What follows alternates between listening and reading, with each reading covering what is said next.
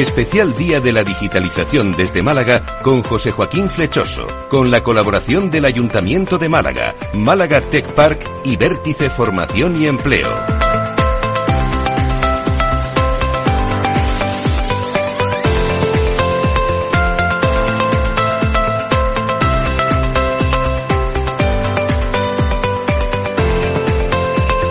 Desde el polo de contenidos digitales en la ciudad de Málaga, enclave estratégico y lugar de referencia de las inversiones en tecnología y en digitalización, les damos la bienvenida a este programa especial, el Día de la Digitalización.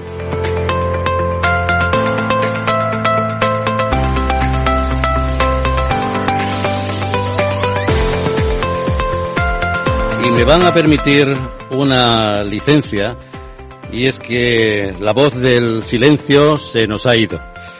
Ayer ha fallecido Jesús Quintero, un referente de la radio y de las entrevistas. Descanse en paz y que tenga un buen viaje.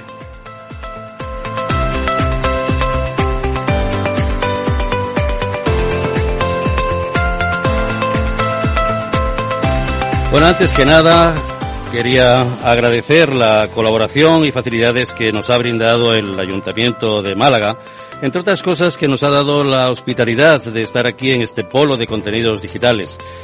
También expresar nuestro agradecimiento a Málaga Tech Park, el antiguo Parque Tecnológico de Andalucía. Yo le sigo llamando PTA, de todas formas, como muchos, ¿no? Y al Grupo Vértice Formación y Empleo, con los cuales eh, su colaboración ha hecho posible este Día de la Digitalización, que hemos comenzado puntualmente a las 8 y 10 de la mañana con nuestra entrevista capital, donde tuvimos al alcalde de Málaga, Francisco de la Torre, entrevistado por Luis Vicente Muñoz.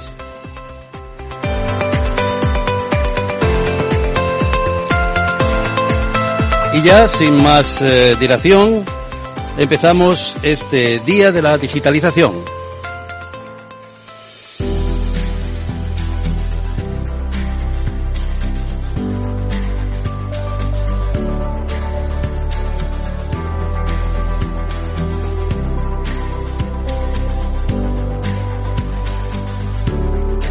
Comenzamos abriendo este día de la digitalización con una importante entrevista.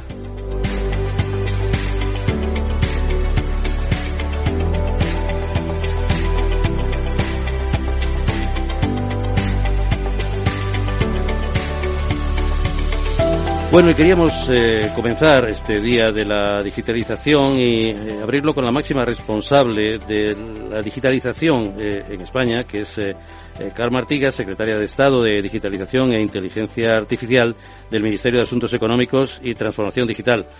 Carmen Artigas, buenos días y bienvenida y muchas gracias. Buenos días, como siempre, encantada de estar con vosotros. Bueno, eh, le agradecemos doblemente a Carmen Artigas porque con una agenda tan sumamente cargada ha encontrado un hueco para entrar eh, con nosotros desde su despacho en, en, en Madrid. Nosotros estamos en, en, Málaga, como saben nuestros oyentes, pero eh, le agradecemos. Siempre tenemos por su parte una magnífica disposición para cualquier entrevista, para incluso para hacernos el prólogo de un libro, como, como ha sido en su momento.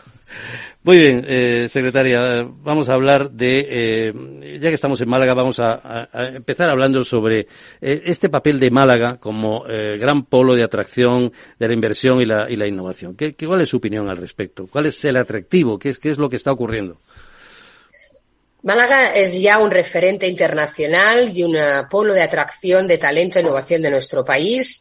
Y hace poco justo estuve con el alcalde de Málaga, Francisco Latorre, pues inaugurando incluso el Centro de Aceleración Digital para la formación de FP y también pues sabemos pues de los anuncios de grandes multinacionales como Google o, Vodafone que han decidido instalar en Málaga sus centros de más de más sí. Y esto es un ejemplo de lo que llevamos trabajando desde el gobierno de poder descentralizar el talento, la innovación, no solamente en, los sitios tradicionales que existían, que eran Madrid y Barcelona, que obviamente han sido tradicionalmente los polos de innovación y de tecnología de, de España.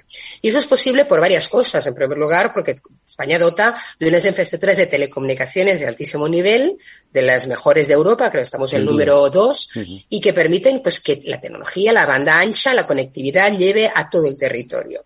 Y en segundo, eh, las especificidades que tiene una, una región y una ciudad como Málaga de ser muy atractiva para el talento, para la inversión y la innovación, por su calidad de vida, por sus infraestructuras y por todo el ecosistema que se ha creado ya alrededor de la ciberseguridad y del emprendimiento.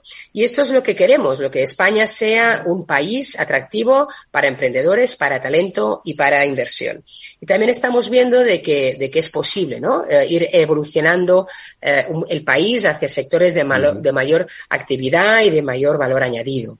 Eh, además, está siendo muy activo también Málaga en el kit digital, que es la, la, apuesta que estamos haciendo desde el Gobierno de España y desde el Secretaría de Estado en ayudar a la digitalización de las pymes. Justamente el otro día pedía las cifras de Málaga y el 63,7% de las empresas malagueñas entre 3 y 9 empleados han pedido la ayuda. Es prácticamente dos de cada tres.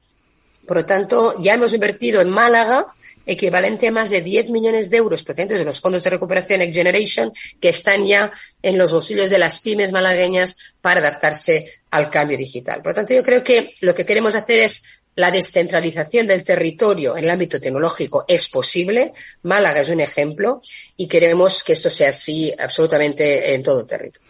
Puesto que acaba de tocar el tema del kit digital, que yo quería eh, eh, ir más adelante hablando de este, de este tema, eh, mm, realmente mm, siempre hemos tenido en el tema de la digitalización que eran las pymes las que iban más, más, más atrasadas en el tema de la transformación digital.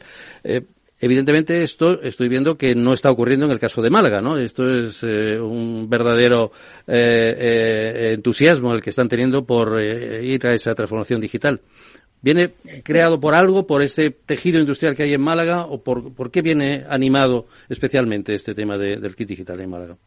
Y estoy convencida de que sí tiene que ver. Es decir, cuando tú ya posiciones una región como una región atractiva para el talento, para la inversión, en este caso que concentra una serie de perfiles en el ámbito de la ciberseguridad o de la inteligencia artificial, la ventaja de eso es que no se quede solo en las grandes empresas, sino que esas grandes empresas arrastren también a las pequeñas, arrastren a ecosistema, ecosistema de partners, ecosistema de proveedores de servicios y que haya este efecto arrastre, que para eso nosotros diseñamos también los PERTES, ¿no? Que son macro extractores donde las grandes empresas pues invierten, pero también arrastran a ese ecosistema de talento. Yo creo que puede tener ese efecto. También yo creo que el gran rol que están llevando a cabo las cámaras de comercio y todas las asociaciones empresariales a nivel nacional y a nivel regional para ayudar a difundir, como estamos haciendo entre todos, el kit digital, que no es un, es un proyecto prácticamente ya de país. Yo también quiero decir que que ningún polo eh, se mantiene solo. De hecho, la gran ventaja de lo que estamos haciendo ahora a nivel nacional es intentar también coordinar esos nodos para que creen redes de colaboración. Esto lo estamos trabajando en iniciativas como el RETEC, una reciente iniciativa donde lo que queremos es juntamente, pues hemos lanzado ya pues 500 millones para crear redes de excelencia territorial. Es decir, si hay un polo de ciberseguridad en Málaga, pero también existe, como sabemos, en León o existe pues en Bilbao, que los podamos vincular a los tres para que se creen centros de especialización y lejos de competir unos contra los otros colaboren, ¿no? Yo creo que esto al final se transfiere también a las pequeñas y medianas empresas, como estamos viendo en el kit digital, pero aún sigue necesitando pues muchísima más difusión y que los digitalizadores, que al final son los que están en el territorio, o las cámaras de comercio, o las entidades empresariales locales y, y regionales, nos ayuden en esta necesaria tarea de acompañamiento a las pequeñas y medianas empresas a la hora de unirse a este cambio digital tan necesario. Desde la última vez que hablamos en, marzo, eh, tocamos ese día un montón de, temas que estaban en, en, pleno ebullición. Ley de startups, agencia de verificación de algoritmos, oficina del dato, cartas de derechos digitales, pero mm, yo siguiendo por todo lo que sale anunciado en prensa, en redes sociales, etcétera, hay nuevos proyectos. ¿Cuáles son esos nuevos proyectos y esas prioridades que hay en este momento en esa nueva batería de nuevas acciones? Bueno, las prioridades son lo que anunciamos, convertirlo en realidad, ¿no? Y, evidentemente de aquí a final de año tenemos una agenda muy intensa de cosas que son muy relevantes y con muchísimo impacto. La prioridad número uno para mí es uh, que salga adelante la ley de startups. Estoy yo personalmente volcada en toda la, la negociación con los distintos partidos políticos, porque yo de verdad, yo creo que me gustaría que fuera una ley que, que, se aprobara con el máximo consenso posible de todas las fuerzas políticas, porque realmente es prácticamente un pacto de Estado, es, es una nueva manera para, para ayudar a, a que nuestro país elimine las barreras de entrada al emprendimiento y tengamos un país competitivo a nivel mundial. Es una ley que, que, la que avanzamos hacia la modernización de la legislación y que nos da visibilidad a nivel global a este e, ecosistema español de startups tan emergente. Luego también otra prioridad es el fondo Nextec, que también estamos abordando para poder ayudar no solamente en la fase de startups, sino también en las de scale-ups. Y desde que hablamos tú y yo, Joaquín, pues ya hemos cerrado tres operaciones. Hemos cerrado tres fondos, el fondo Leadwin, el fondo Andrómeda y el Qatar Innovation Fund, pues son fondos, uno de 250 millones, otro de 300 y otro también de 300 más, lo que está ya generando fondos de, una, de un nivel de, de acceso a la financiación pues sin precedentes en nuestro país. ¿no? También ya hemos anunciado los criterios de selección de la sede de la futura Agencia Española de Inteligencia Artificial y vamos a iniciar pronto ya la recepción de candidaturas para poder uh, elegir esta, esta sede, uh, de la cual ya pues tenemos 5 millones para poder ya lanzarla. Uh -huh. También estamos con todo el tema de la Estrategia Nacional de Inteligencia Artificial, con todo el Programa Nacional de Algoritmos Verdes, con el tema del Quantum Spain, pero todos son hitos que vamos a anunciar de que final de año y también, como ya habéis visto, hemos lanzado la segunda fase del kit digital, para empresas entre 3 y 9 trabajadores, de la que ya hemos recibido 43.000, más de 43.000 solicitudes. Por tanto, estamos intuyendo que ya vamos al mismo buen ritmo que fuimos con el primer tramo, aunque eso es mucho más difícil claro. porque realmente tenemos que, que, llegar con más capilaridad. Y realmente la otra gran iniciativa que queremos lanzar en esa segunda mitad del año es el Plan Nacional de Competencias Digitales con, con un, un, despliegue masivo en todo el territorio, sobre todo lo que va a ser uh, formación de habilidades digitales para la ciudadanía. Si tenemos el kit digital, si tenemos infraestructuras, pero no formamos a la población y hay un claro. 30% aún que no tiene habilidades básicas, que es la que nos preocupa, pues no podemos avanzar en la digitalización de nuestro país, que creo que desde que hablamos tú y yo, no sé si ya teníamos los datos de cómo España ha avanzado en el índice DESI. Eh, sí, estamos hablando, sí, estamos apuntándolos, efectivamente, sí, sí, en ese momento. Efectivamente, estamos a punto de recibir los últimos resultados. España, eh, cuando entramos nosotros, pues estaba en la posición número 11, uh -huh. pues ya estamos en la posición número 7. Hemos avanzado, pues, prácticamente dos posiciones por año y estamos en, en todos los parámetros por encima de la media europea. Yo creo que España ha hecho un esfuerzo enorme en digitalización, lo han hecho sus empresas, lo han hecho sus pymes, lo han hecho las personas, por supuesto, lo ha hecho este gobierno y yo creo que se están viendo ya uh, sus frutos. Finalizamos ya y estaríamos mucho más tiempo, pero no, no, no nos lo permite, sobre todo su agenda, porque nosotros eh, encantados de dedicarle más tiempo. Pero vamos a acabar eh, simplemente con una, una pregunta, porque estamos hablando tanto de transformación digital, pero ¿cómo sumamos a las personas a la transformación digital? Las personas, evidentemente ese tema de esa brecha digital que evidentemente tenemos que ir eh, reduciendo cada vez más, ¿cómo las incorporamos a la transformación digital, al ciudadano, en definitiva? Mira, lo primero que tenemos que garantizar es que en esta transformación digital no perdemos ni derechos ni garantías como ciudadanos. Y eso es lo que hemos hecho eh, con la Carta de Derechos Digitales. Poner por delante que en esta transformación digital las personas deben estar en el centro. Yo acabo de venir de estar justamente una semana entera coincidiendo con la Asamblea General de Naciones Unidas, donde la Carta de Derechos Digitales la hemos puesto al máximo nivel y he hablado con los representantes de derechos humanos para poder elevar esta discusión a nivel internacional. Vamos a meter los derechos digitales en el debate de la agenda de la OCDE que organizamos en España. La, la, vamos a ser los huéspedes de la reunión uh -huh. de los ministros digitales de la OCDE en Canarias en diciembre. Entonces, esto forma parte de manera transversal en todas nuestras actuaciones. Y para mí lo más imprescindible es lo que te estaba comentando, que realmente nadie quede atrás y en este no quedar nadie atrás significa que las pymes de nuestro país no queden atrás y que las personas más vulnerables o los colectivos pues más vulnerables no queden atrás de esta digitalización. Vamos a lanzar la formación digital para las pymes antes del final de año. Y como digo, el despliegue del Plan Nacional de Competencias Digitales para pues gente mayor, ámbito rural, colectivos vulnerables, parados y también para la ciudadanía en general, porque es verdad que tenemos que, estar atentos a los riesgos, pero también a las oportunidades. Todo esto, además, lo tenemos que garantizar con ciberseguridad y también hay un despliegue del Plan Nacional de Ciberseguridad que desde INCIBE pues vamos a invertir 500 millones de euros en formación de ciberseguridad. Lo tenemos en el kit digital, la ciberseguridad de las pymes, por supuesto, incorporado como uno de los servicios que financiamos.